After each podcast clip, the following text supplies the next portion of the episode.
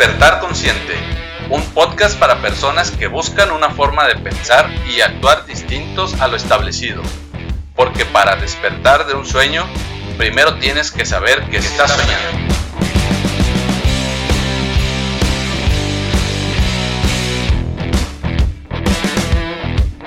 Mi nombre es Aaron Pérez y te doy la bienvenida a este espacio donde te comparto mi visión del bienestar en la que nuestros pensamientos y emociones influyen en nuestro cuerpo y entorno.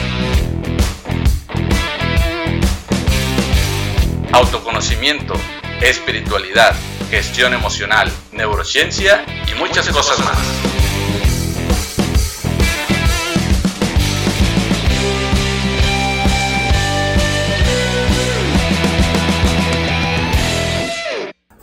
¿Qué tal amigos? ¿Cómo están? Buenas noches. Bienvenidos a una transmisión más de Despertar Consciente. Pues ya estamos aquí listos como todos los viernes, 9 de la noche para conversar con ustedes, para charlar, para traerles temas interesantes. Y yo creo que el tema de hoy pues también es eh, muy interesante. Así que espero que realmente eh, sea de su agrado. Pues vamos a estar hablando de algo con lo que llegamos a batallar todos quizás en algún momento. Muchas veces nos enfrentamos con el sobrepeso y, a veces no entendemos eh, por qué razón nos cuesta tanto. A veces, eh, aun cuando tengamos los mismos hábitos eh, alimenticios que otras personas o aun cuando también tengamos el hábito de hacer ejercicio, pues simplemente algo pasa que no logramos llegar a nuestro peso ideal y bueno, tenemos ahí ese, ese conflicto. Así que pues precisamente de eso vamos a estar hablando y de un factor que es eh, muy importante y que muchas veces no tenemos en cuenta porque no nos han enseñado a considerar eso como un factor, como un factor que realmente es importante. Y bueno, pues vamos a estar platicando de eso. Así que, bueno, pues si tú eh, tienes algún problema de sobrepeso, si sientes que ya lo has intentado todo y no este, logras los resultados que estás buscando, no llegas, eh, no logras llegar a tu peso ideal, eh, a pesar de que sabes que quizás esto sea un problema de salud que puede representarte el tener sobrepeso y no logras tener esos hábitos que realmente quisieras para, estar en tu peso ideal. Y, bueno, también hay que eh, cuestionar a veces un poquito lo que sabemos en relación al sobrepeso, sobre todo por la medicina tradicional, que generalmente eh, le atribuimos, pues primeramente a la genética, ¿no? creemos que la genética nos condiciona y, que de alguna manera es como si la genética nos condenara, ¿no? Si en la familia está esta historia de sobrepeso, es como que nosotros también lo tenemos que tener este problema y muchas veces así lo asumimos y así nos identificamos ya con esa situación. Y bueno, eh, a veces, digamos que si eres un poquito más afortunado, pues los factores eh, más importantes para el sobrepeso son simplemente tus hábitos alimenticios y tu actividad física y, de eso dependerá quizás que tengas sobrepeso. Pero como te decía, quizás realmente estás tratando de cuidar tu alimentación, realmente estás teniendo una actividad física y aún así no logras tener tu peso ideal, pues quiere decir que tienes que ver eh, algunos factores importantes que están más allá de lo que generalmente o tradicionalmente nos enseñan. Entonces, de eso vamos a estar platicando el día de hoy. Y bueno, amigos, pues si aún no me conoces, si eres nuevo por este canal, pues mi nombre es Aaron Pérez. Yo soy coach de vida y facilitador de un curso de milagros y te doy la bienvenida a otra transmisión de Despertar Consciente. Esto que es una charla entre amigos para ustedes, nuestros amigos. Es un espacio donde te comparto temas orientados al autoconocimiento, la espiritualidad y la gestión emocional. Así que, pues bueno, un saludo a todas las personas que se están conectando. Ya por aquí ya están comenzando a dejar sus saludos. Un saludo para Paola, un saludo para Sandra, un saludo para Mercedes. Y bueno, pues ya es hora de presentar también a nuestra invitada que tiene muchas cosas por compartirnos. Y este, pues vamos a, a presentar. Ella es de Argentina ella este, nos va a hablar precisamente de esto, de eh, este tema del sobrepeso y cómo influyen las emociones en el sobrepeso. Y como les decía, bueno, ella es de Argentina, ella es biodescodificadora, ella es máster en Reiki y también en registros akáshicos. Y bueno, su nombre es Etelvina Torres y le doy la bienvenida. Hola. Hola, ¿qué tal, Etelvina? Buenas noches. Buenas noches, muchísimas gracias.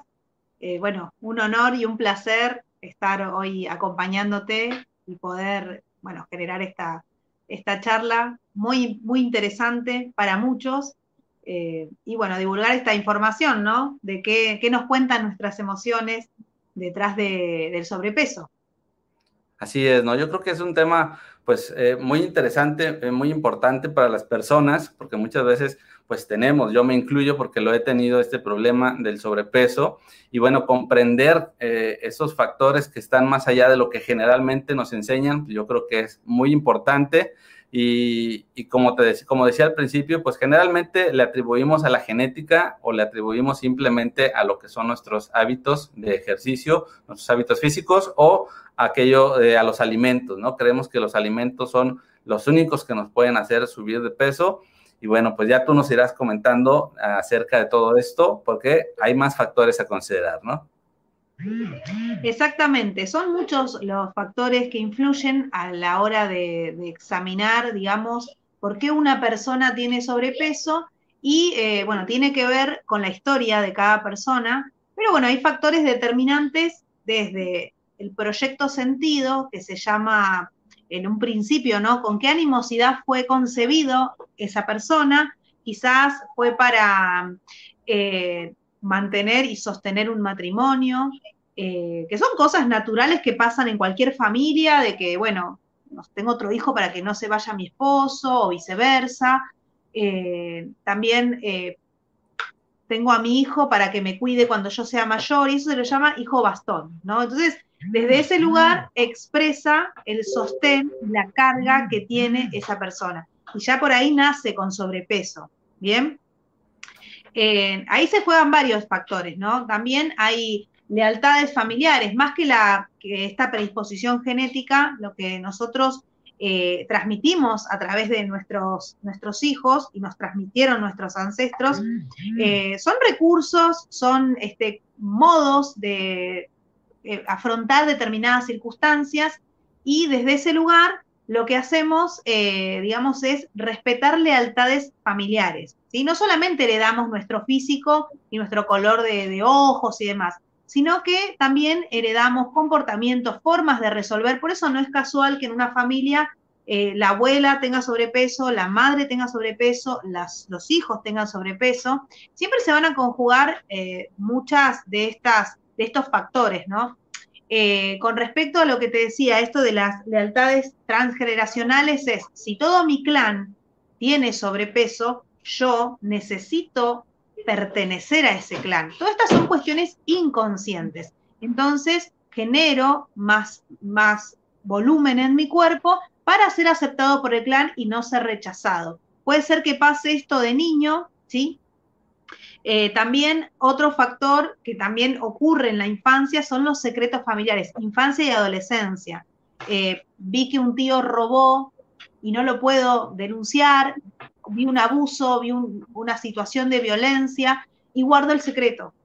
Y el secreto sigue adentro y necesito callar y por eso, por eso no puedo dejar de comer, porque no quiero hablar, no puedo hablar. Entonces eso nos dicen las lealtades transgeneracionales, por ejemplo, ¿no? Y los secretos de familia. Son esos, digamos, son cuestiones que son muy profundas, quizás uno no las tiene ni en cuenta ni las, ni las escuchó nunca nombrar, pero en realidad nosotros tenemos necesidad de, de pertenencia y de reconocimiento. Y a partir de ese lugar, cada vivencia es diferente, pero bueno, desde ahí viene lo que es en la parte de la infancia, la adolescencia, también, por ejemplo, el, ser hijo único y de repente nazca un hermanito y, no, y la persona no es porque haya sido, no es que los padres hayan sido así, pero quizás esa persona lo vive como un abandono, como eh, ya no me prestan más atención, entonces empieza a engordar el chico para que los padres lo vean y es el recurso que nuestro inconsciente nos aporta para poder ayudarnos. Por eso esto también que contabas, no solamente eh, está detrás, está ligado de, por ejemplo, el no poder hacer actividad física o no querer o no querer salir de ahí y sean más fuerte este, las ganas de no hacer nada, de no movernos, nuestro cuerpo está hecho para movernos. Por años fuimos cazadores, recolectores y está preparado para movernos. Eh, siempre hay un detonante emocional que nos hace tener determinada enfermedad o que, por ejemplo, no podamos eh, dejar determinado alimento, no podamos em, eh, hacer actividad física porque no, nos gana la pereza, por decirlo de alguna forma, pero todo eso se biocodifica, se busca qué emoción está detrás. También hay que tener en cuenta que nuestro, nuestro cerebro está programado para mantenernos con vida. Entonces, desde ese lugar, todo lo que ya conoce es seguro. Lo que es nuevo no es seguro, entonces por ahí empezaste de tener una vida sedentaria a querer salir a caminar y te torciste el tobillo y no, no puedo caminar más ahora. Entonces, ¿por qué? Porque nuestro cerebro va a buscar la forma de mantenernos en ese lugar, en esa famosa zona de confort, que es lo que nos conoce. La función, dicen, el cerebro es vago, no. El cerebro en realidad es súper inteligente. Si nosotros nos hacemos las preguntas adecuadas, nos responde de la forma adecuada. El tema es que vivimos en un medio ambiente eh, de, bombardeados por información y siempre nos hacemos preguntas negativas, ¿no? ¿Por qué es tan difícil ganar dinero? ¿Por qué es tan difícil bajar de peso? En vez de decir, ¿por qué es tan fácil salir a caminar y perder peso? Jamás nos hacemos esas preguntas porque creemos que es difícil, entonces nuestra creencia viene a justificar con acciones desde el exterior lo que está ocurriendo. Pero cuando le hacemos esas preguntas a nuestro cerebro, funciona para nuestro favor. Y volviendo a esto de que eh, siempre nos quiere mantener a salvo, entonces todo lo que es conocido es seguro. Lo que es nuevo no es seguro, no sabemos, ante la duda, va, va, a ser, digamos, todo lo posible para mantenernos en esa zona de confort conocida. Bien, eh, y bueno, después hay otras circunstancias que se van dando en lo que es este, el tema del peso. A veces también eh, viene la tía y la tía tenía determinada autoridad en mi, en mi ser y te dice, vos vas a ser gorda igual que tu mamá, o vos vas sos igual a tu abuela y tu abuela era gorda, y ya nos limitan y nosotros le damos ese poder porque somos niños, porque no, no tenemos una madurez emocional entonces, después nos creemos eso y decimos, claro, sí, si yo tengo el mismo color de pelo y buscamos justificaciones, tengo el mismo color de pelo que mi mamá, claro que soy igual, claro que voy a ser gorda. Entonces, son un montón de, cuestiones, o la abuela, o mamá, o papá nos dicen, bueno, si comes vas a engordar, y hay mucha gente que come y come mucho y no engorda. Y hay mucha gente que hace dieta y no funciona. Entonces, replanteémonos un poquito si realmente es la comida sí es un factor, por supuesto, y también detrás de, conductas compulsivas y adictivas en lo que es la comida, hay una emoción detrás. Pero a veces es nuestro ser que está manifestando algo.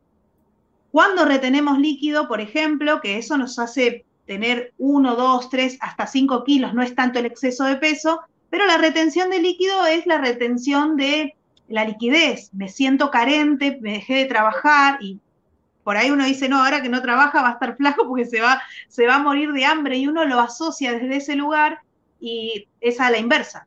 Si no, ahora necesito, necesito reservas. Entonces el cuerpo, en su biología, que es súper inteligente, pero nosotros al no conocernos no sabemos usar ese poder a nuestro favor, lo que hace es retener líquido, retener liquidez para no sentir la carencia, para pasar el invierno, como quien dice, ¿no?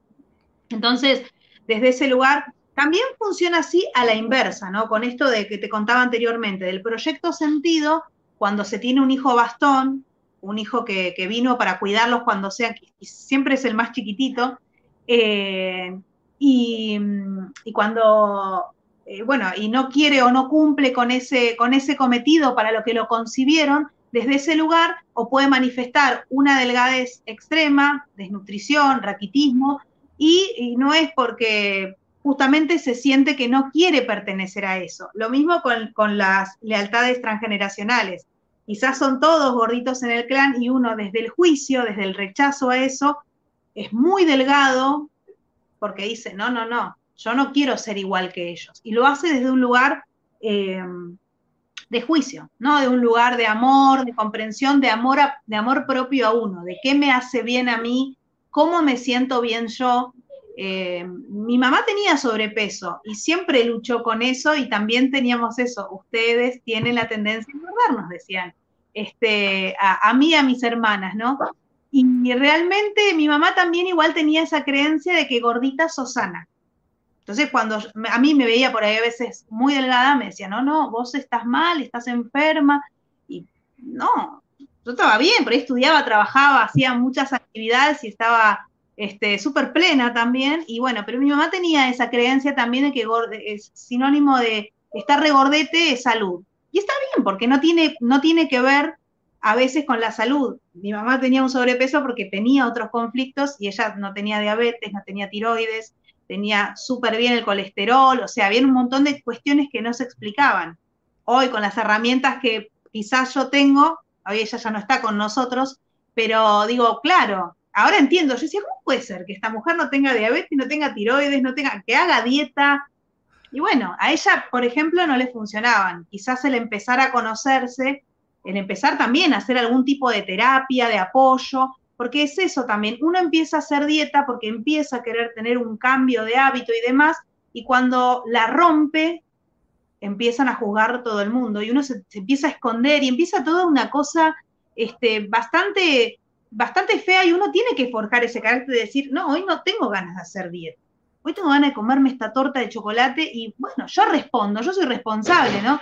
Pero no, se genera toda una cuestión de juicios, de no, y el otro lo hace desde el amor de querer ayudarte y quererte ver, verte bien, ¿no? A que sigas con tu dieta, pero uno se siente en un lugar muy de culpa y se termina siendo un círculo vicioso, ¿no? Bueno, esos son algunos factores que nos, eh, nos hablan de la niñez y la adolescencia cuando hay sobrepeso. En un bioshock, eh, por ejemplo, es una situación que uno lo vivió como inesperado, crítico, en soledad, eh, sin aparente eh, sin aparente solución. Entonces, por ejemplo, un accidente, un abuso, y eso detona también, al sentirme incapaz, impotente, genero más volumen en mi cuerpo porque me detonó ese bioshock que tuve, esa situación inesperada, que la viví en soledad, que quizás vi un accidente y estaba en la carretera, en la ruta, y todo el mundo pasaba y nadie veía y yo no tenía forma de poder ayudar. Son vivencias de cada uno, cada uno tiene un carácter, una forma de encarar las circunstancias, de cómo llevar la vida. Y, bueno, y hay cosas que para uno puede ser sencilla, como afrontar una separación y de repente en ese lugar lo vive como un alivio y quizás otra persona no y no puede gestionar esa emoción porque nadie lo quería en la familia, para todos le hiciste un favor, pero yo estoy viviendo, lo estoy viviendo en tristeza y no lo estoy pudiendo manifestar. Y todas esas emociones, la tristeza, el miedo, el asco, este, el, rechazo, el rechazo, todas esas cosas, em, nada, influyen en lo que es el peso, ¿no? Cuando nosotros no aprendemos a gestionar nuestros miedos, a vivir en más plenitud, a, romper con nuestras zonas de confort, con nuestros límites, aprender a desafiarnos y también saber hasta dónde somos capaces de llegar, porque quizás, te doy un ejemplo así, digamos, me quiero tirar por un paracaídas. Bueno, me voy y me tiro. Eh, no quiero, pero lo voy a hacer porque tengo, quiero, quiero pasar por esa experiencia. Y llegás y no te animás y no pasa nada, porque en definitiva quizás tenías ganas, conociste que hasta ahí llegaban tus límites y quizá en algún momento lo hagas, en un momento no lo hagas, pero sabes que en este momento no lo querés hacer y está buenísimo respetarse en eso. Y eso es en todo, no en esto. Hoy no puedo sobrellevar eh, este sobrepeso, en, encontrás la emoción, la trabajás y quizás decís, bueno, yo no estoy dispuesto a soltar en este momento eh, apegos que tengo, por eso no pierdo peso, entonces, desde ese lugar, empezar a respetarte y decir, bueno, pero es mi decisión, hoy me doy cuenta que mi peso está, está digamos, manifestado por esta emoción, por estas circunstancias, y desde ahí poder decir, bueno, hoy yo soy responsable, así como rompo la dieta, hoy soy responsable de esta emoción que quiero tener conmigo en este momento, por ahí ante una pérdida, ¿no? A veces nos cuesta gestionar las pérdidas, nos cuesta gestionar... Eh, estas tristezas, ¿no? De, separarse, de perder un trabajo que para mí representaba mi vida, representaba mi familia, o una pareja, o, a los padres, o algún ser querido, ¿no? Entonces, empezar a conocerse y saber que también esos son detonantes de, del sobrepeso, de, y, y bueno, desde ahí abrazarse uno siempre y decir, bueno, hoy no es momento, me voy a sentir mejor y quizás pueda gestionarlo. Así es. Yo creo que estamos hablando, pues, básicamente de que siempre vamos a tener una interpretación de muchas situaciones, ¿no? Y también hay un, factor que es, eh, hay un simbolismo muchas veces en las situaciones, ¿no? Y, el sobrepeso tiene que ver, pues básicamente con la protección, ¿no? Porque, eh, bueno, estamos hablando del sobrepeso cuando se trata de, la acumulación de grasa, ¿no? Eh, esto tiene un sentido que es totalmente biológico y, es eso, ¿no? El de, mantenernos protegidos. Entonces tiene que ver con una situación en algún punto de nuestra vida o algo que hemos heredado en relación a sentirnos desprotegidos, ¿no? Por eso comentabas esto de, quizás cuando nace eh, mi hermano, pues yo me comienzo a sentir desprotegido porque ya no tengo la misma atención, porque obviamente pues ahora eh, el hermano más pequeño va a tener eh, una atención por, por haber sido, por haber ser el pequeño, y entonces yo me puedo sentir desprotegido, ¿no? Que me falta la atención y puedo empezar a, manifestar eso, subir de peso, porque es una forma inconsciente de que yo trato de, que me vean, ¿no? Entonces, tendríamos que empezar a buscar en nuestra vida qué es, en qué sentido o en qué momento nos comenzamos a sentir desprotegidos, ¿no? Exactamente. A veces lo que hablaba anteriormente es que también todos traemos heridas de la infancia que a veces se manifiestan en nuestro sobrepeso. Son cinco las heridas de la infancia. Pero bueno, volviendo un poco a esto que vos me contabas, claramente, y es a la vista que una persona que tiene sobrepeso quizás sea falta de autoestima, quizás esté buscando contención, se, sienta el abandono, no son los únicos factores, pero por ejemplo, la acumulación de grasa, la grasa biológicamente representa eh, calor y protección. Entonces, vos fijate cómo uno se llena de lo que puede porque se siente carente de poder lograrlo desde el exterior. Y bueno, ahí, ahí vienen todas estas partes de las inseguridades que uno tiene. Bueno, ya que abordaste esto de, mm, del hermanito que lo había dicho yo antes, bueno, eh, estos son reflejados en las cinco heridas que tenemos emocionales, ¿no? En, en nuestra infancia, que son el abandono, Generalmente la persona con sobrepeso vive una situación de abandono, por eso se siente así. Eh, el rechazo, entonces mi cuerpo se protege para rechazarte a vos antes que vos me rechaces a mí. De la injusticia, por esto, vino mi hermano y yo siento que sea injusto que tenga que compartir el cuarto con él, por ejemplo. Después viene la otra, la otra herida que es la de la humillación también, que es mi mamá, cada cosa que yo hago la comenta, se la cuenta a las amigas, y quizás para la mamá lo hace desde el amor y del orgullo y de, la, picardía que tiene el chico, y, se ríen, ¿no? Y él lo toma como que lo están humillando, como que se están burlando de él, entonces, eh, que es una herida muy profunda la de la humillación, porque uno realmente hace sobrepeso porque no se siente suficiente, entonces siente que tiene que demostrar y nuestro inconsciente nos apoya en todas nuestras decisiones. Y desde los recursos biológicos que tenemos nos va a, generar, exteriorizar emociones que tenemos internas. Entonces, de ahí empieza también eh, este círculo vicioso de que quizás el chico empieza a engordar, vaya a la escuela, le hagan bullying eh, y, necesite eh, ponerse más grande para, para justamente esta herida de la humillación, para, sentirse protegido. Entonces, este, bueno, son heridas que fueron muy dolorosas para las personas que la vivieron. Después está la, de la injusticia, ya la había dicho, la de la humillación, rechazo. Y cada una se va a marcar en distintas partes de nuestro cuerpo. ¿sí? Por ejemplo, eh, la del rechazo, generalmente en lo que es eh, la parte del abdomen, como para tenerte alejada, bueno, como vos bien me presentaste, yo aparte doy la terapia de Reiki, eh, para alejarte de mis chakras, ¿sí? Y, tomar una distancia, ¿no? O sea, yo con la panza, cuanta más panza tenga, más te tengo alejado. Si vos me querés abrazar, abordar, va a haber una distancia. También va a haber una distancia con mis genitales. Eh, después está la, herida de la traición también, que, que, está muy marcada en lo que es este, los brazos, eh, porque bueno, necesito controlar la situación, los celos vienen también de esa herida y a veces no puedo gestionar eso porque trato de ser normal y no lo puedo gestionar y lo, manifiesta el cuerpo, ¿no?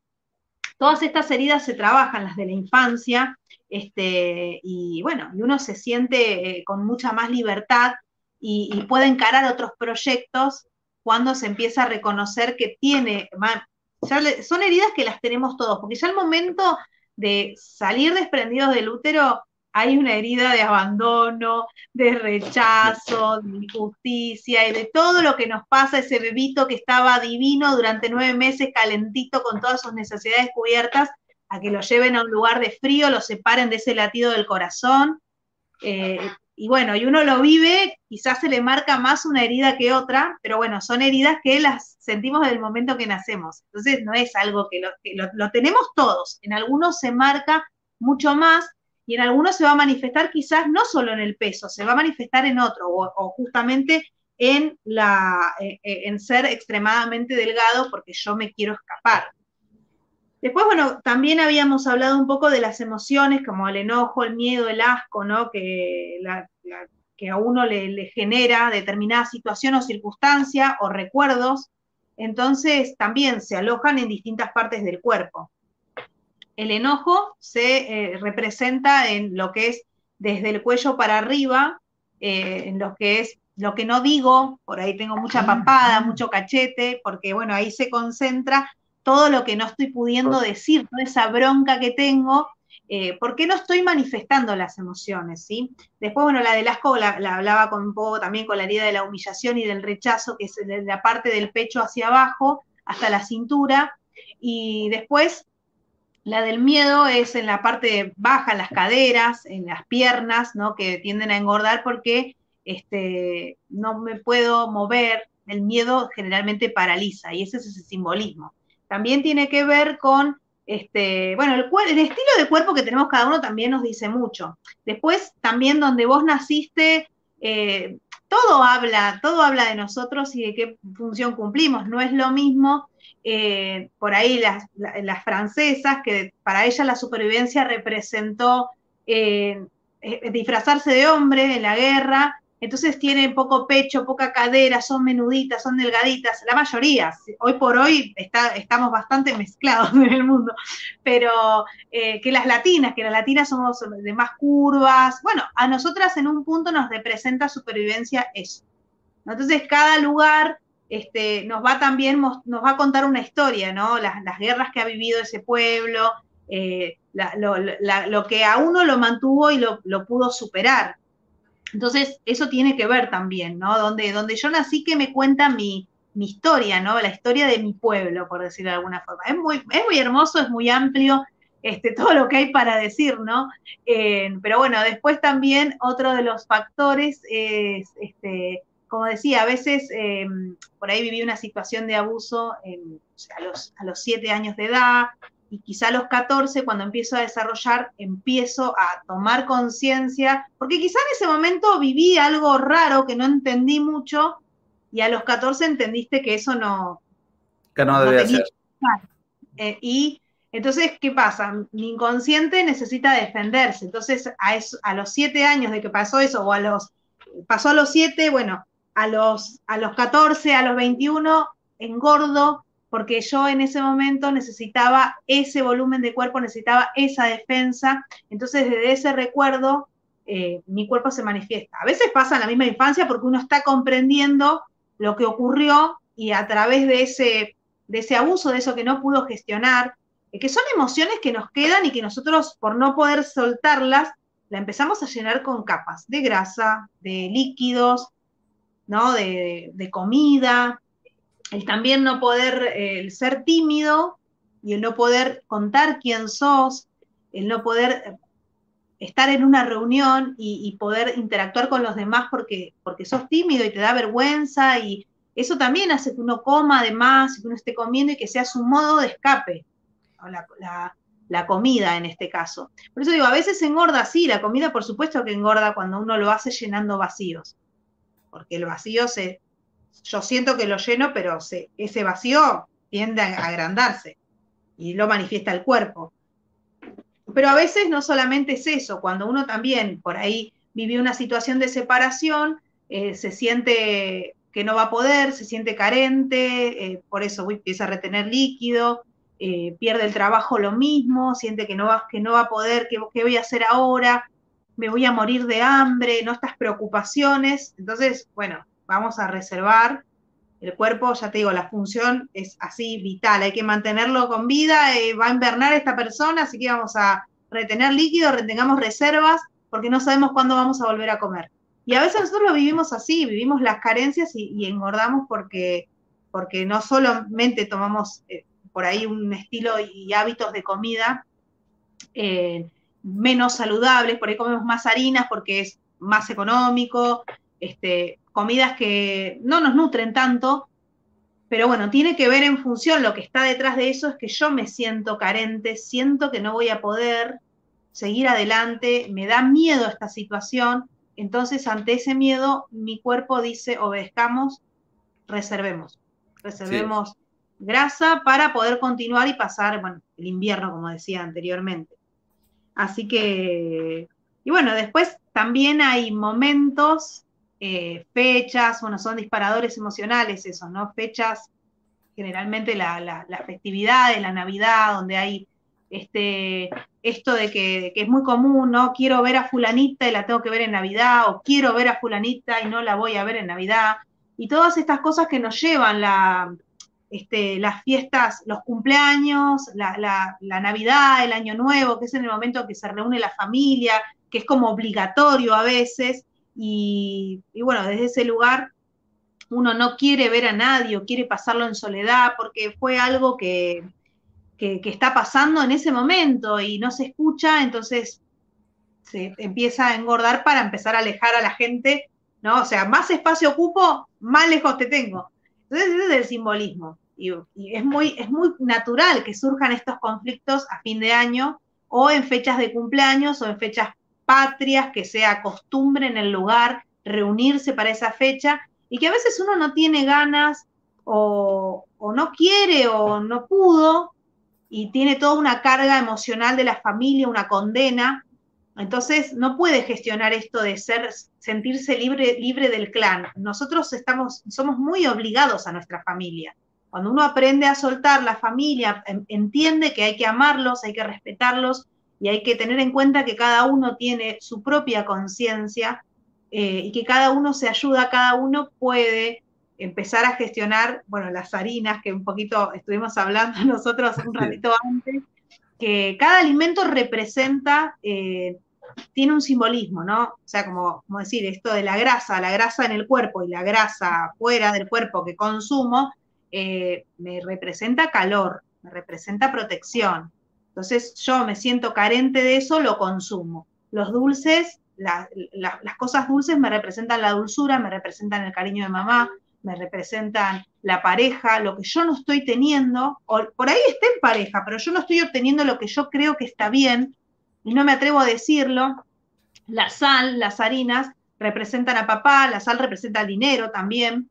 Eh, viste, a veces a decir, uy, necesito más ponerle más sal. Bueno, cuando se, empieza a conocer, empieza a reírse de cuando, y, se da cuenta, uy, mirá, mirá cómo ahora me parece que me está faltando plata, y no es porque te falte, pero por ahí tenés que hacer un gasto, comprarte algo, algo lindo para vos, y, y te agarra la culpa y sentís que, por eso digo, entonces uno empieza a comer con más sal, retiene más líquido, todo tiene un simbolismo, las harinas a la familia, puntualmente al padre, por eso cuando eh, cuando hay un chico este, que tiene celiaquía, lo más probable es que en algún momento haya vivido una situación que interpretó como rechazo desde su padre, entonces como se sintió herido, dice, eh, yo te rechazo ahora vos, a través de, de las harinas.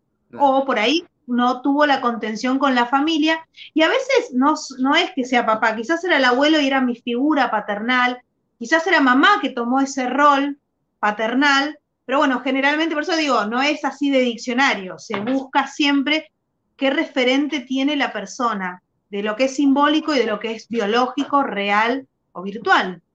Así es. Lo que pasa es que eh, básicamente estamos hablando de que tenemos que empezar a conocernos a nosotros mismos y, entender, eh, primero, si nos estamos sintiendo desprotegidos, en qué forma, en qué sentido y en relación a qué en qué momento eh, yo comencé a sentirme desprotegido. Yo creo que es importante que cada persona, cuando tiene un problema de sobrepeso, pues eh, tenga bien claro si este problema eh, ha sido de nacimiento, como dices, porque quizás ya la herida viene precisamente desde el nacimiento, o quizás yo era delgado y en un momento dado, pues he comenzado a subir de peso, ¿no? Entonces, ahí hay una clave, hay un, hay un momento en el que ha habido un cambio y en el que yo tengo que revisar, pues, eh, de qué manera eh, quizás me sentí desprotegido, quizás estoy rechazando algo, eh, quizás, como dices, hay algo que se ha activado en relación a una experiencia anterior y, tenemos que ir conociéndonos, tenemos que saber, como dices, identificar también qué tipo de alimento es el que me está causando quizás el sobrepeso o el que más se me está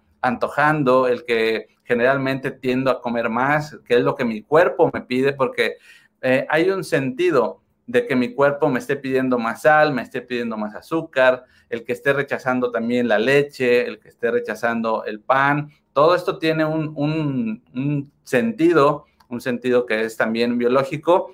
Y algo que, quería comentarte, que algo que quería preguntarte, porque hablabas eh, del nacimiento, de que ahí eh, pues ya podemos traer precisamente una herida del nacimiento, pero yo creo que también es importante eh, que, que, por lo menos por lo que yo tengo entendido también, desde la concepción misma puede haber ya una herida, que tiene mucho que ver lo que son los nueve meses de la concepción, porque se está transmitiendo el, digamos, el, entorno emocional o los impactos emocionales que la madre recibe durante ese periodo.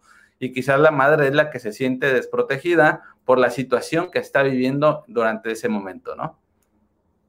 Exactamente. De hecho, nueve meses antes de que ese eh, óvulo sea fecundado, ya por una cuestión vibracional, papá y mamá estaban en la misma, en la misma sintonía y ese espermatozoide tenía esa carga, por eso digo, el proyecto sentido no solamente abarca eh, de la fecundación en adelante, sino que ya un año, nueve meses antes, estábamos vibrando en determinadas circunstancias. Por eso es importante estar despiertos, estar conscientes, no con culpa, eh, no desde el enojo, de, de, reprocharse absolutamente nada, pero creo que después de esta charla, si vos querés ser papá o querés ser mamá, y bueno, como que hay que ver un poco más allá, hay que ser consciente. No importa si uno quiere ser padre soltero, eso no tiene nada que ver, nosotros estamos evolucionando como humanidad y hoy por hoy algunas cosas son comunes, pero aún en nuestra madurez eh, de, nuestro cerebro no la podemos procesar.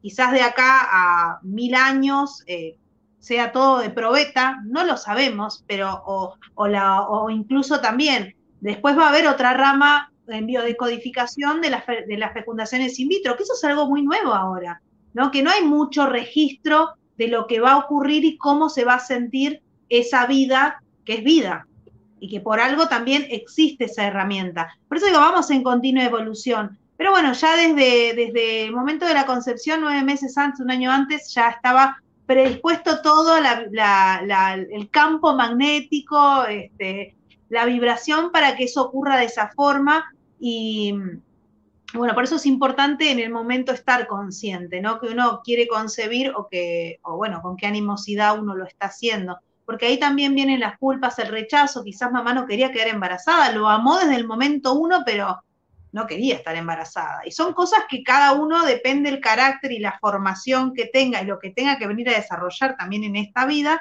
lo va a tomar como algo personal o como algo, sí, mi mamá no me buscó, pero vine y me amó desde el primer momento y lo sintió así y otro no, otro tiene ese resentimiento.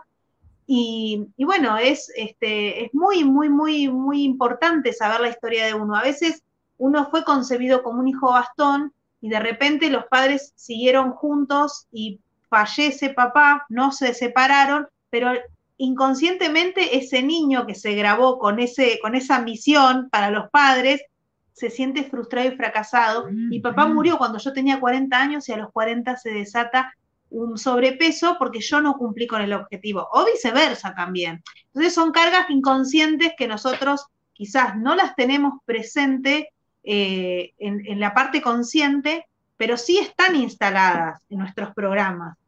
Así es. Cuando lo comprendés, lo desprogramás y podés seguir avanzando. Entonces, por eso, hay veces hay detonantes que lo hacen no desde la niñez, de la niñez se grabó ese programa. Después va a venir un bioshock, algo que lo detone, y es que sí, papá y mamá se separaron a mis 20 años, yo engordé porque no cumplí con mi misión, con, con, la animosidad que yo fui concebido. Este, papá murió, no se separaron, pero se separaron. Entonces el nene lo interpreta. no interpreta lo, o sea, el, inconsciente no interpreta que la persona murió, sino que interpreta que no están juntos. Sí, porque el inconsciente va con la emoción. Claro. Y, la separación puede ser una pérdida igual que una muerte, por una, la muerte del padre. Entonces, aquí lo que importa es cómo estoy interpretando yo la situación. Exactamente, y que es muy relativo en función de cada persona. Por eso el, el biodecodificador lo que hace es darte una herramienta, una guía, un camino para que vos empieces a viajar en tu historia y verla con esta información que estás obteniendo. Quizás hay gente que no está preparada, no lo entiende o lo niega o le duele demasiado y dice, no, no, esto no. Y, no, pero en realidad el que se sana es cada uno, el que se conoce es cada uno a través de estas herramientas. Entonces vos le vas marcando, vas preguntando situaciones en función a la terapia, vas armando los talleres que, que a esa persona, digamos, le corresponda y desde ese lugar uno este, le, va mostrando un camino que la persona lo tiene que recorrer y sola, o sea, uno se, sana solo, no en soledad, porque a veces necesita la terapia, bueno, esto que te contaba, ¿no? Los secretos de familia, este, mi papá es súper infiel y no la puedo humillar a mi mamá, no lo puedo contar, eh, está con mi tía y es terrible, una cosa que no puedo decir porque se va a armar un lío.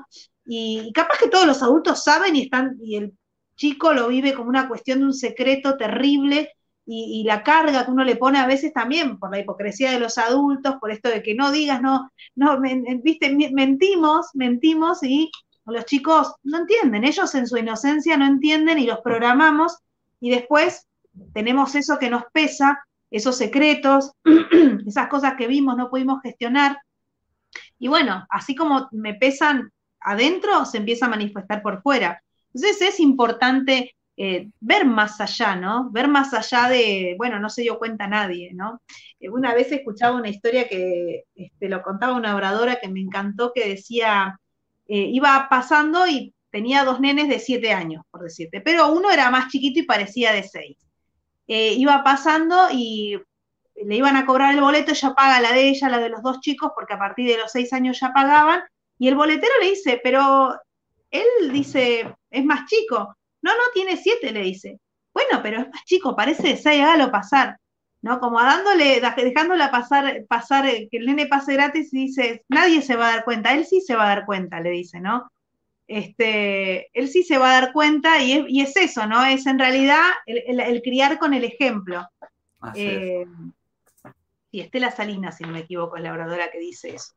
Eh, bueno, cuenta esa historia muy linda y que uno realmente toma conciencia que a veces a los chicos, ¿no? Como son chicos y todo lo, que los, todo lo que los programamos, obviamente que no es para poner ni culpas ni no, sino para ser un poco más conscientes y, desde el amor, desde la alegría, poder decir, bueno, esto no está bueno, está bueno que lo, que lo cambie, eh, no nos suma, no suma la crianza, todas estas por ahí em, vive esas que uno cree, ¿no? Eh, está bueno tener otra mirada un poco más este, del ejemplo ¿no? que uno le da. Por eso digo, a veces uno, capaz que todos los adultos sabían que había una infidelidad, que hubo una historia de abuso y todos decidieron callarse, y bueno, me tengo que callar, nadie dice nada, y todo lo que transmitimos y la repercusión que después tiene en ese niño que se hace un adulto y que copia y viene resolviendo los conflictos desde un lugar como aprendió con los recursos que tiene. Claramente nadie es culpable, pero sí somos responsables cuando somos adultos de poder sanarnos, de poder este, limpiar nuestro, todo nuestro ADN, nuestro árbol. Entonces es, importante, ¿no? Este, eh, como decimos, despertar consciente, ¿no? Ser consciente de, de aquí ahora y de todas las herramientas. El pasado es pasado, ya quedó, está bueno traerlo para sanarlo y dejarlo en donde está, con todo el amor y el respeto, porque gracias a eso somos lo que somos, ¿no?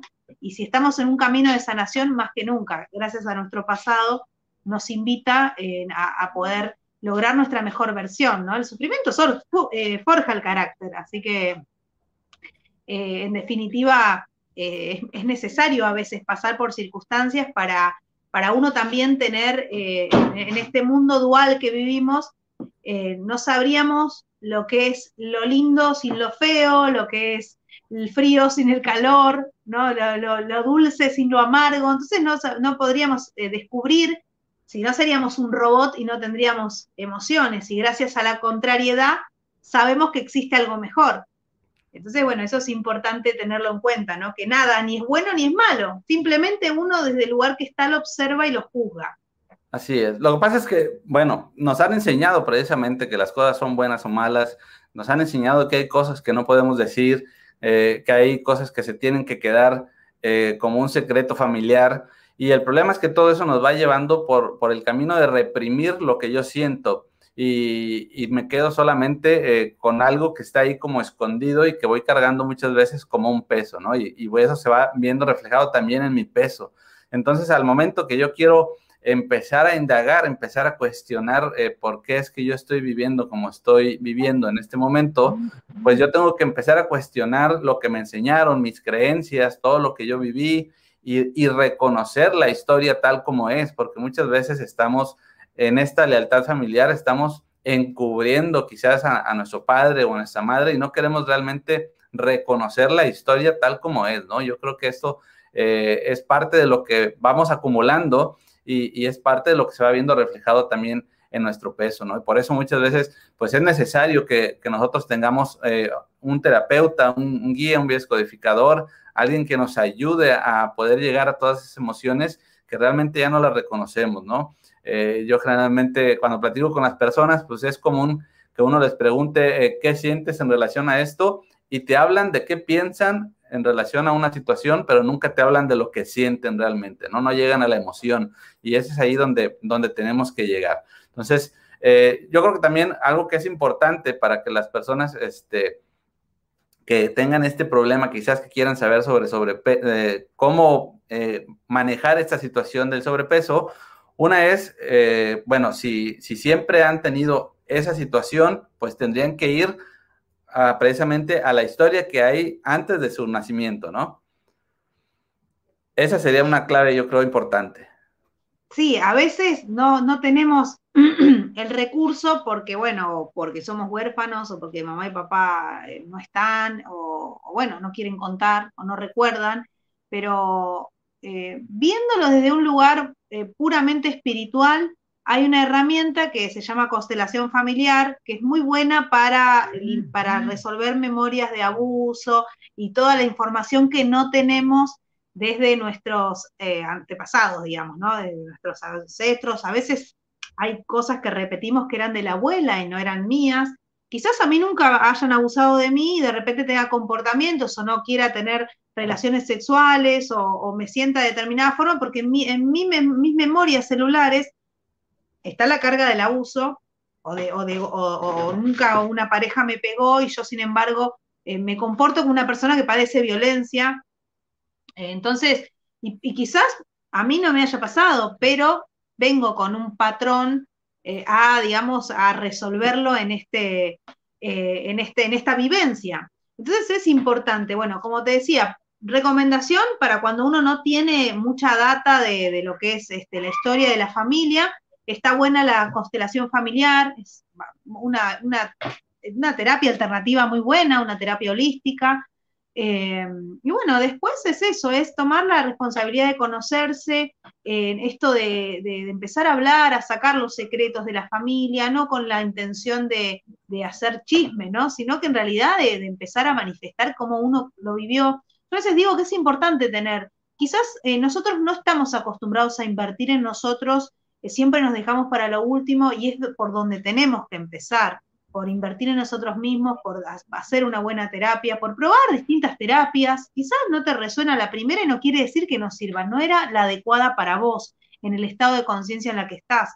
Pero em, sí hay muchas terapias este, alternativas, este, holísticas, que, bueno, son muy sanadoras, que fortalecen mucho nuestro, nuestro ser, y además esto de que a veces el solo hecho de ir, no sé, a una clase de zumba y que por ahí capaz que el profe sea eh, divino y súper ameno, porque hay gente maravillosa que cuando uno está dispuesto a, a sacarse las mochilas, que también eso tiene que ver con los hombros, con los dolores de hombros, con, la, con, con que crezca, que sea muy grande de espalda la persona, cuando uno está dispuesto a sacarse la mochila, sin duda va a aparecer o el terapeuta, o el amigo, o el profesor, o un mentor, porque están esperándonos ahí a la vuelta de la esquina. Entonces uno puede, quizás se siente súper, súper, este, mm, eh, muy, muy familiarizado con el profe de, gimnasia, de taekwondo, con, no sé, a veces yo me recuerdo que hace muchos años atrás eh, tuve muchos problemas en, en mis cuerdas vocales, y fui al otorrino, y me tocó una fonoaudióloga que era una genia, muy espiritual, y ella me hablaba de, este, de que las emociones tenían que ver. Yo decía, y yo discuto con el otorrino, me decía, porque él dice que nada que ver, que es todo ciencia. Y yo te estoy hablando de hace unos 10 más, más de 10 años atrás, y, a mí me resonó un montón lo que ella me decía, porque yo me sentía en un punto muy desvalorizada de que mi palabra no podía posicionarse, ¿no? Hoy lo entiendo así, pero bueno, en ese momento yo hablaba mucho con ella y recuerdo que había discutido mucho, había discutido con una amiga mía, muy amiga mía, pero había discutido feo y yo me, yo me sentía muy mal, había perdido a mi mamá, estaba en un momento muy particular de mi vida eh, y se lo cuento a ella, digo, vengo difónica porque me peleé con una amiga y me dice, bueno, me dice, hay un, eh, hay como, había como un, un cacique lo había dicho. Ya te digo, yo en ese momento le escuché el consejo y no recuerdo dónde lo sacó, pero me dice que las personas llegan a nuestra vida con una función y cuando no tienes que estar más, algo pasa, a veces doloroso, a veces no, y se van. Y me, me re, súper consoló y me encantaba hablar con ella porque tenía como esa parte espiritual, siendo fonaudiólogo, siendo que me facilitaba y yo era mi momento de terapia. Y, ah, digo, no, no era terapeuta ella, sí era terapeuta por ahí en algo que no tenía que ver quizá con escuchar mis emociones, ¿no? Eh, y digo, bueno, siempre van apareciendo esas personas. El tema es que a veces nosotros no estamos atentos. Y lo lindo por ahí quizás de hoy, de esta charla, es que uno va a empezar a ver un poco más allá y decir, bueno, sí, yo la verdad que con, no sé, con la profe de matemática, ¿cuántas historias de triunfo hay? Y detrás hubo un maestro que los alentó, un profesor que dijo, no bajes los brazos, que vio más allá de, dar la, cátedra, de dar este, eh, la enseñanza, sino que vio a la persona y el potencial que tenía y lo alentó y después fueron grandes médicos, cirujanos, eh, eh, deportistas. Eh, por eso digo, la, cuando uno tiene, cuando uno está ahí vibrando en esa sintonía, sin duda aparece este, el mentor, el terapeuta, la terapia, que a, uno lo ayuda. Siempre va a depender de vos, o sea, siempre va, va a depender de la persona cómo lo toma, cómo lo vive y cuándo está dispuesto a descubrirse. Porque sí, cuando te empezás a sacar las capas, hay un montón de cosas que te das cuenta que sos así, que tenés que cambiar y, cuesta y, a veces nos duele, pero es súper sanador, nos llena de culpa, de vergüenza y no, no es para nada, al contrario, es el camino del héroe. Cuando uno empieza a hacer el camino del, conocimiento es el camino del héroe, así todo lo que vemos en las películas, todas las dificultades en las que se enfrenta el héroe, es lo mismo en nuestra vida. Si lo aprendemos a mirar así, nos vamos a dar cuenta que aparece el malo, que aparece la kriptonita, que aparece, ¿no? Eh, y a veces el pan es nuestra kriptonita, ¿no? Pero bueno, es ese camino de conocimiento, ¿no? Que bueno, después uno con las anécdotas se acuerda y se ríe, ¿no? Pero bueno, eh, hay que saber llevarlo y hay que aprender a, conectarnos con nuestras emociones y aprender a expresarlas. Así es, como dices, Así es, como dice, siempre, siempre va a aparecer alguien, un maestro, alguien que nos va a ayudar a, encontrar esas respuestas sobre todo. Y, también yo creo que es muy importante el, ser un observador consciente porque muchas veces todo aquello que nos disgusta, todas aquellas cosas que vemos en nuestro entorno que de alguna manera nos, nos, eh, nos saltan, nos hacen que nuestras emociones se disparen, entonces, eh, eso tiene que ver algo con nosotros también. Quizás todo eso nos está diciendo que por ahí debemos de mirar, que por ahí es esa eh, información que nos falta para conocernos y muchas veces lo que hacemos simplemente es rechazar, no querer mirar en esa dirección y es precisamente lo que tendríamos que hacer, ¿no? Y también, pues quizás el ser un poquito eh, más curiosos con la historia familiar, porque muchas veces, pues simplemente conocemos las historias, pero realmente nunca nos hemos cuestionado por qué es que realmente pasó cierta situación, por qué eh, tal familiar tuvo que irse lejos. Realmente no indagamos y a veces es cuestión de comenzar a preguntar y sobre todo algo que es clave, ¿no? Cuando la gente no quiere hablar es que ahí hay algo que hay que saber, ¿no? Yo creo que eso es importante y muchas veces, pues, eh, simplemente lo dejamos así, ¿no? Yo he ido haciendo muchas preguntas y, de no saber nada, de no tener información muchas veces, pues de repente gente se ha acordado de una cosa, de repente me ha llegado la información, es decir, el, hecho de empezar a preguntar hace como que también eh, algo se vaya moviendo y, como que simplemente el inconsciente como que también quiere soltar las cosas y empiezan a recordar una situación, eh, la situación de un familiar, y, y, ahí empieza como a armarse el rompecabezas, ¿no? Que es muy importante. Algo que es también yo creo muy importante en cuestión del peso para aquellas personas que en un momento dado han sido delgadas y de repente se les ha empezado a, ver esta situación en su vida, el preguntar, el tener en cuenta cuántos kilos tenemos de más, porque eso es clave para poder ir al momento en que comenzó la situación desde el punto de vista emocional. Exactamente, es por eso, decime cuántos kilos de más tenés y te cuento ¿no? Eh, de, dónde viene, ¿no? Porque es importante eh, revisar su historia, ver, nadie se va a conocer más que uno y hasta uno sabe las mentiras que tiene cada uno en su propio. Yo me podés contar un montón de cosas y no encuentre el factor y quizás me estás omitiendo algo que vos lo sabés y dentro de y te está sirviendo la terapia porque estás encontrándote, pero no me lo querés decir.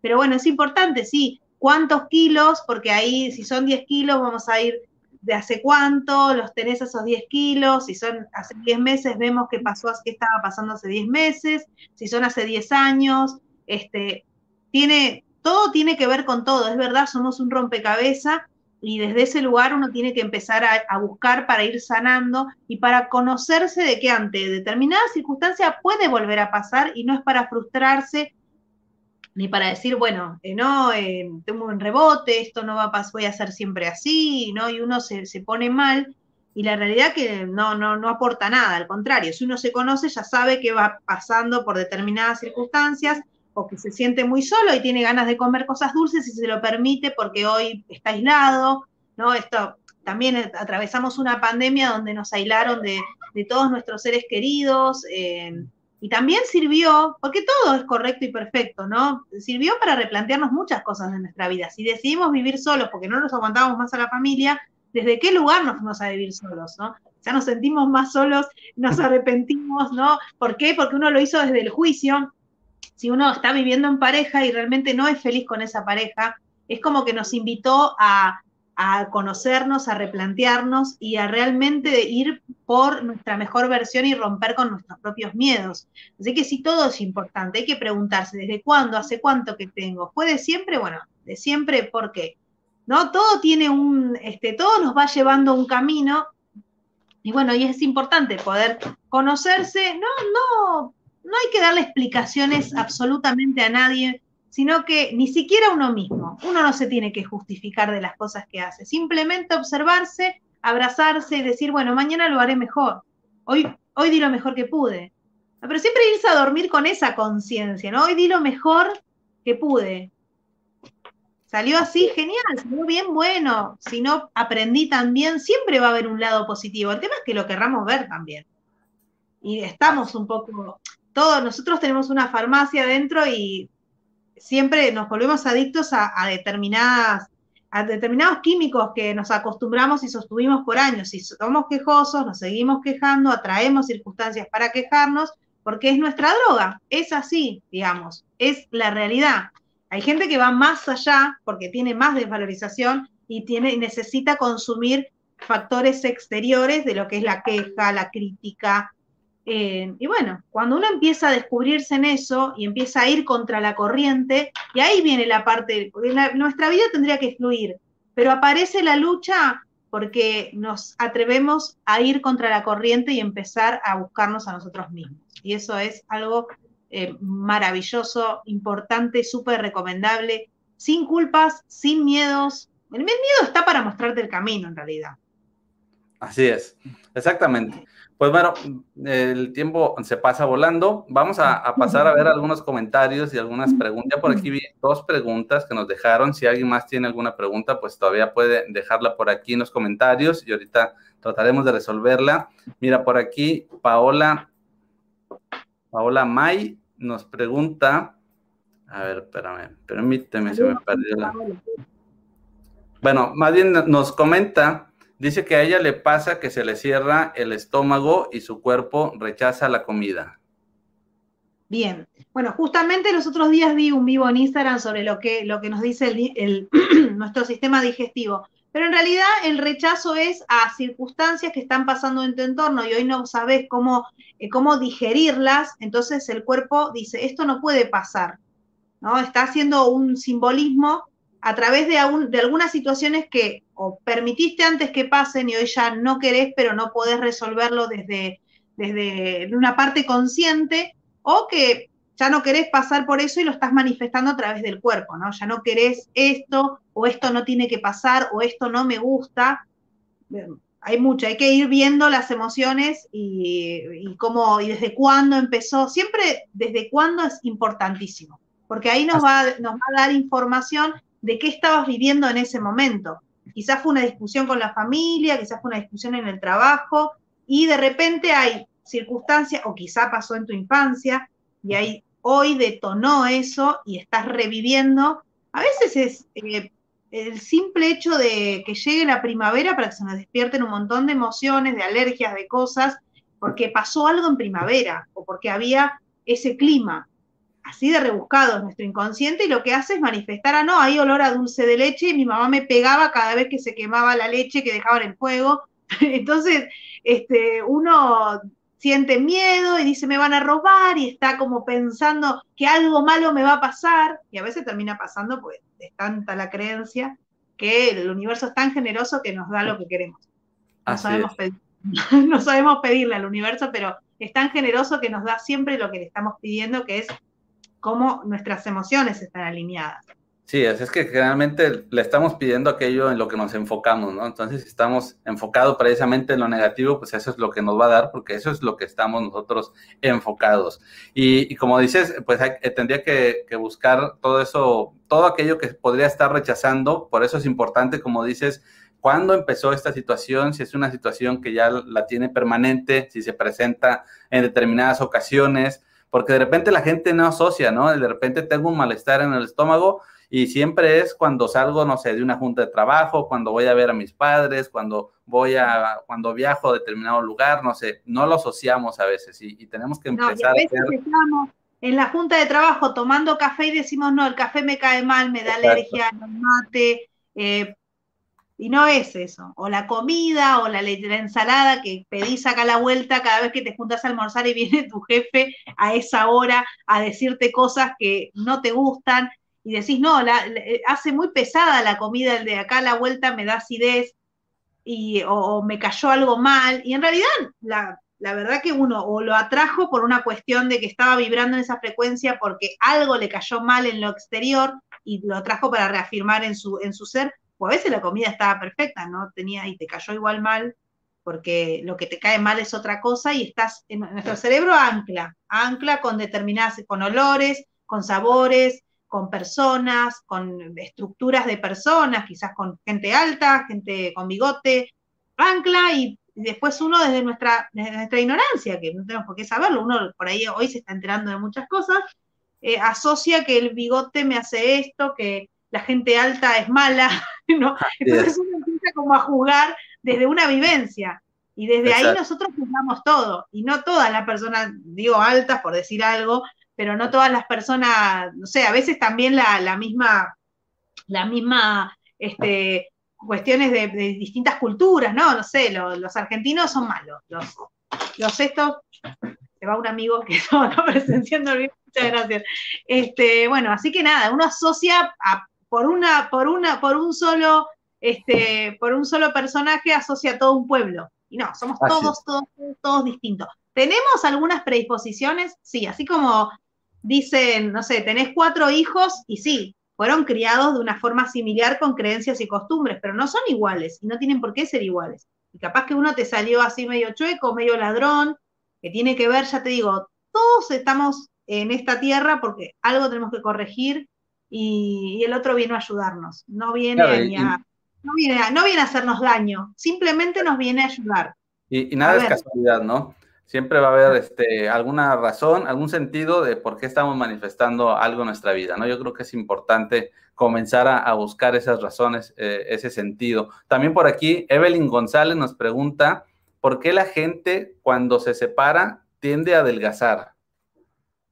Bueno, quizás porque en, la pareja no se sentía valorada, entonces necesitaba hacerse ver más y cuando ya suelta a esa persona o esa vivencia, eh, nada, recurre a, o porque está muy mal también puede ser, y rechace la comida porque sienta que ya no tiene ese alimento que le daba la persona, o porque realmente dejó de, de querer hacerse ver por el otro y vuelve a su forma. Ya no tengo el otro que no me mire y necesitaba que lo vea, y es inconsciente. Eh, así que bueno, pueden ser varios factores, pero bueno, más o menos es eso, ¿no? Es, este, también tiene que ver con, ojo, eh, capaz que muy consciente, me quiero poner linda porque ahora vuelvo, inconsciente también, ahora vuelvo a la cacería. Antes por ahí, en una de esas heridas de, de, injusticia o de traición, yo lo vivo así a la pareja, hoy la suelto y me pongo este, en mi peso, en mi lugar, me pongo linda porque necesito cazar otra, otra presa. También esto de las comidas, la carne nos representa nuestro lado animal, que todos los tenemos, y nuestro lado salvaje, si estás rechazando la carne, pregúntate por qué. Cuando uno es consciente, ojo, puede ser tranquilamente este, la elección que quiera, ¿no? Cuando uno lo sufre y lo padece, eh, no es el camino ese. Sí hay que aprender a controlar nuestro cuerpo y a, darle, a, enseñarle quién es el que manda, ¿no? Pero desde el amor y desde es como educar una mascota, así es nuestro cuerpo. El cuerpo es. como un animal, tiene, digamos, ese es nuestro origen. Y lo mismo con las comidas crujientes, con la leche que también representa mamá. Eh, Yo creo que es importante que, el no generalizar, ¿no? Porque no es que las personas que se separan tienden a adelgazar, ¿no? Quizás ya sea que ella se haya separado y adelgazó o que personas que están en su entorno les ha pasado esta situación, pero no se puede generalizar, ¿no? Todo tiene que ver con la forma en que se vive y, todo esto te habla de las emociones, ¿no? Eh, también por aquí, eh, Sonia Gutiérrez nos pregunta, bueno, más bien nos dice, eh, tengo 10 kilos de más y no, ha no podido bajarlos. Entonces, habría que, que tomar esto como dato y ir o 10 años hacia atrás, qué pasó, o hace 10 meses, hace 10 años, o a la edad de 10 años, ¿no? Algo tendría que haber pasado por ahí eh, que le activara eh, este, el sentirse desprotegida o el ir cargando un peso encima, algo así, ¿no? Exactamente. Por eso, quizás, eh, no sé, por ahí fuiste mamá, por ahí perdiste un embarazo, eso ya lo, estoy hay asumiendo. hay muchas situaciones al final que nos pueden... Exactamente, o el aniversario de del 10. ¿Por qué 10? El haberse graduado, a veces... De, hace, cinco años, y no, pero ya te digo, todo lo que esté relacionado, más o menos anda situándote, pero es importante desde cuándo. Si vos ya sabes que hace cinco meses engordaste 10 kilos, bueno, nos vamos a posicionar ahí, de ahí empezar a revisar. Un año atrás, 10 años atrás, vamos a ir viendo. Pero bueno, es muy importante saber desde cuándo viene ese sobrepeso. Si no es lo mismo, eh, ya te digo, eh, por ahí es hace 10 meses o hace 5 o hace un año, y qué estaba pasando hace un año y qué nos está contando este, eso. Así es, exactamente. Entonces, pues esa sería la clave cuando ah, eh, comenzó este sobrepeso, o si no, con referencia a, los 10 kilos, pues ir 10 años atrás, 10 meses atrás, o a la edad de 10 años. Y hay muchas situaciones que nos pueden hacer sentir que estamos desprotegidos, entonces tenemos que eh, nosotros ser muy conscientes, ser muy honestos de qué fue lo que pasó y que en un momento dado mm, eso me hizo sentir desprotegido. Por aquí también Mercedes González nos pregunta, ¿cómo sería eso de vibrar en determinada frecuencia? Bien, eh, nosotros, eh, así como somos seres físicos y químicos, tenemos un campo magnético donde desde un lugar de esto que hablamos, de la queja, de la crítica, de la, del juzgamiento, eh, son energías densas y nos hacen que nuestro campo magnético esté, no esté tan amplio entonces eh, atraemos circunstancias, ¿no? De, de, baja frecuencia, por decirlo de alguna forma. Cuando uno está vibrando, empieza, empieza a hacer un camino, porque no es de un día para el otro cambiar la frecuencia vibratoria, nuestro campo magnético, sino que cuando uno empieza a hacer un trabajo con el perdón, eh, con la gratitud, empezar a, buscarle, pero ahí, esforzarte a buscarle lo bueno a eso tan malo que hoy estás viviendo, qué te está enseñando, qué te está dejando, cambia completamente la ecuación y uno empieza a, elevar su frecuencia vibratoria. Entonces, vibra en amor, en iluminación, en paz, eh, bueno, son esas, eh, son esas, esas sensaciones que uno tiene, ¿no? Y empieza a traer circunstancias a, favor de eso. Nosotros tenemos un sistema de creencias y todo nuestro mundo funciona para reafirmar esas creencias que tenemos. Por eso digo, cuando uno dice, me voy a ir a caminar, el, la zona de confort, el cerebro dice, no, pará, este se quiere matar, porque lo interpreta así, entonces te torces el pie. O tiene que ver el merecimiento, nosotros nos merecemos todo lo que soñemos. El tema es eh, que hay que empezar a vibrar y a tener una coherencia con lo que decimos, lo que hacemos y lo que sentimos. Entonces, si nosotros decimos, sí, yo me merezco todo lo que sueño, pero realmente mentira, porque yo me siento insegura, siento que no valgo, siento que no puedo, podés decirlo las afirmaciones que quieras, pero hay que empezar a, visualizarse en ese lugar. Así es. Ya digo, nuestro cerebro no, no distingue lo real de lo que imaginás. Si yo hoy les digo a todos que se imaginen mordiendo un limón, van a tener la sensación de ácido en la boca porque ya conocen esa experiencia del limón, ya saben que les va a hacer salivar más. Ahora, si yo digo, bueno, no sé, anda a manejar una Ferrari, primero no vas a tener ni idea de cómo se maneja una Ferrari porque no, no, tenemos, no es común tener una, o anda a manejar un avión. Primero que si lo llegas a arrancar y a despegar te vas a matar porque no sabes manejar un avión. Entonces es todo así, digamos, ¿no? O sea, eso simbólicamente, bueno, así funciona nuestro, nuestro campo vibracional. Hay que ir conquistándolo de a poco, habitando eso que decimos. Entonces, cuando uno empieza a decir, bueno, yo realmente sí quiero estar mejor, yo me merezco estar mejor. ¿Qué puedo hacer para estar mejor? Bueno, no sé, voy a hacer tal cosa, ¿no? Y empezás a hacer cosas para vos. Por eso digo, nos cuesta mucho invertir en nosotros. Nosotros queremos ayudar, queremos. Solidaridad no nos falta, ¿eh?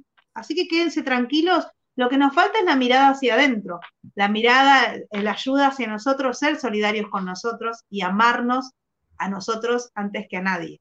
Hay un ejemplo que que es muy conocido, que es cuando uno va en un avión y hay una turbulencia y caen las máscaras, recomiendan, si hay un niño, póngase usted primero la máscara, no se la ponga al niño, porque si en ese momento pasa algo, vos te morís y no le pones la máscara al nene. Entonces, es importante ponerte primero vos la máscara para llenarte de oxígeno y ahí desde ahí poder ayudar a lo que estás viendo. No podemos dar lo que no tenemos y desde ahí uno tiene que empezar a construir qué me doy yo, lo que yo me doy se lo puedo dar al otro. Si no viene el reproche, yo hago, yo haría, este, yo nunca le haría eso, el otro es otro. Entonces hay que empezar a evitar eso, decir, bueno, yo hoy me doy esto a mí y de como lo tengo en mí, te lo puedo dar a vos. Así es. No lo podemos, si no viene el juicio. Vamos a, a, otra pregunta, vamos con Berta Ligia Marconi, que nos pregunta, la grasa en la parte del abdomen, ¿qué nos muestra?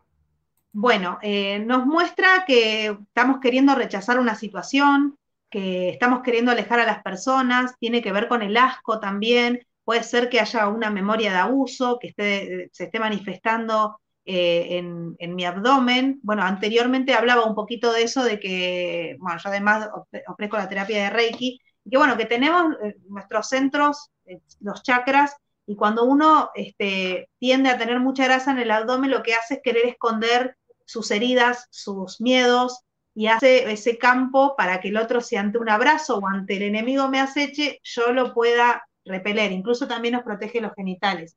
Así que hay que, hay que ver ahí este, qué circunstancias, eh, si hubo un abuso, una violación, si, hubo, si le pasó a mamá o a la abuela, y quizás no lo sabemos, y nuestro cuerpo está hablando a través de lo, de lo transgeneracional, eso tiene que ver mucho también. La forma de nuestro cuerpo que le damos nos, también nos cuenta una historia. Muy bien, perfecto. Pues espero que, toda esta información haya sido bastante útil para ustedes y que podamos haber eh, pues, respondido las preguntas que tenían.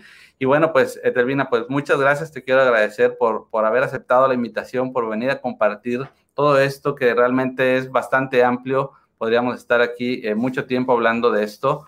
Y, yo creo que, bueno, pues eh, te agradezco mucho eh, el que estés por aquí, mira, por aquí también ya nos están dejando otros saludos. Eh, Belén Aguirre, hermosa charla, nos da las gracias. Muchísimas gracias. Bueno, sí, mucha gente, que mucho cariño, gracias Belén, Evelyn, bueno, toda la gente que, se conectó. Eh, muchísimas gracias por invitarme. Sí. Nos pregunta aquí Mercedes González si se pueden hacer terapias en esta pandemia a la distancia, es decir, biodescodificarse, y sí, definitivamente sí. Sí. Entonces, eh, si... De forma virtual, completamente. Bueno, me pueden consultar por mi Instagram, es, lo, digo, es etel con dos T, guion bajo, GT, etel con doble T, guion bajo, GT, que de González T de Torres, que es mi apellido. Así que bueno, ese es mi Instagram. Eh, encantada de poder este, evacuar consultas y si, quieren tomar la terapia también, si, lo que, si hay algo que hoy dije que por ahí no quedó claro, también no hay ningún problema. Y bueno, nada, súper bendecida de que puedan poder manifestarnos sus comentarios y demás. Y bueno, de estar en este espacio, estoy muy agradecida y muy contenta. Eh, hay mucho más para hablar y más en cada persona, porque cada uno somos un universo en sí. Pero bueno, muchísimas gracias. Espero haber sido, digamos, facilitar y haber sido clara con lo que conté. Yo lo pasé muy bien, lo disfruté muchísimo. Eh, y muchísimas gracias, Aarón, porque un gran partener, la verdad que lo, disfruté muchísimo esta charla, eh, como si nos conociésemos, mira, de toda la vida. Así que muchas gracias. Pues qué bueno que, lo hayas también pasado bien, que lo hayas disfrutado. Y, y, bueno, pues eres ahora sí que bienvenida a platicar las veces que gustes. Por aquí yo creo que que también las personas, si lo solicitan, pues claro, estaremos haciendo otras charlas. Si tienen eh, alguna duda en relación a otro tipo de síntomas de enfermedades, si quieren saber cuál es el, conflicto emocional que se puede estar viviendo para que sea un complemento, ¿no? Porque muchas veces eh, algún tratamiento puede no estar dando resultado y quizás necesitamos ir a, esa parte, a ese factor que es importante para que sea un complemento y no, no sustituir algo por lo otro. Yo creo que es importante, eh, hay que abrirse a buscar la información. Eh, aquí tienen pues a Delvina, que siempre ahí pueden contactarla, ya dio su Instagram. Y si no lo captaron ahorita, aquí en la descripción de este video pueden encontrar el enlace para su Instagram para que vayan y contacten con ella. Y bueno, pues también si no, pues busquen la, la persona que crean que es la adecuada. Eh, hay muchas personas que realmente pueden ayudarles, así que eh, ábranse a, eso, a, recibir la ayuda, a platicar las cosas, a buscar este, alguien que pueda ayudarles a, encauzar, a encontrar esas cuestiones que por ahí quizás no son capaces de ver hasta este momento. Así que pues muchas gracias, Edelvina. Eh, nuevamente te agradezco bastante el que estés aquí. Le agradezco a todas las personas que se han estado conectando, que nos han estado dejando sus saludos. Eh, rápidamente, a ver si, si podemos. Aquí está Paola, está Sandra, está Mercedes González, Belén Aguirre, Jonathan Medina, Bertaligia, María Elena Barrios, mi tocayo que siempre está por aquí, Aarón Montes de Oca, y bueno, espero que no se me esté pasando nadie, eh, Malvina Oribe, eh, Mabel González, bueno, a todas las personas, muchas gracias por conectarse. Eh, pues aquí estamos todos los viernes a las 9 compartiendo sobre temas interesantes, temas que están orientados al despertar de la conciencia, la gestión emocional, la espiritualidad, todo de una forma integral, de una forma holística. Y bueno, pues siempre vamos a tener diferentes invitados para hablar de diferentes temas, pero la idea es siempre poder conocernos a nosotros mismos, llegar a nuestro interior y esa es la idea principal. Etelvina, si quieres decir algo ya para despedir. Muchísimas gracias, un gran cariño para allá, para México. Mil gracias, hermoso pueblo. Saludos acá también para Argentina y bueno, para todos los lugares de donde se conectaron. Hoy vi que alguien también se conectó de Paraguay. Así que bueno, un beso grande a toda la comunidad de Latinoamérica y del mundo. Así que bueno, lo lindo es poder unirnos desde tanta distancia, estar tan cerca. Así que un cariño enorme para todos. Muchas gracias. Fue un gran placer poder estar hoy acá. Así es, pues muchas gracias a todos y bueno, pues si son nuevos por aquí, por este canal, pues los invito a que se den una vuelta en el canal, que vean todo el contenido que estamos haciendo y bueno, y si es de su agrado, pues que eh, se suscriban, que activen la campana de notificaciones y también que me dejen sus comentarios, sus preguntas para poder eh, tomarlos en cuenta para futuras transmisiones. Y también les recuerdo que aquí en la descripción de este video pueden encontrar mis redes sociales para que contacten también conmigo si es su deseo. Pueden encontrar mi página de Facebook, mi Instagram, el Twitter, el enlace también a mi grupo privado de Telegram si quieren estar en contacto directo conmigo y estar recibiendo notificaciones de todo lo que estoy haciendo en las redes sociales y de todas las transmisiones que estamos haciendo, pues ahí en la descripción puedes encontrar todos mis enlaces también para que eh, el podcast Despertar Consciente. Así que todo lo puedes encontrar ahí, puedes ir a las descripciones, te invito a que me dejes tus comentarios y bueno, pues no me queda más que despedir y bueno, nos estamos viendo el próximo viernes a la misma hora, 9 de la noche, tiempo de México, para seguir compartiendo con ustedes esto que es una charla entre amigos y para ustedes que son nuestros amigos. Así que muchas gracias y nos vemos el próximo viernes.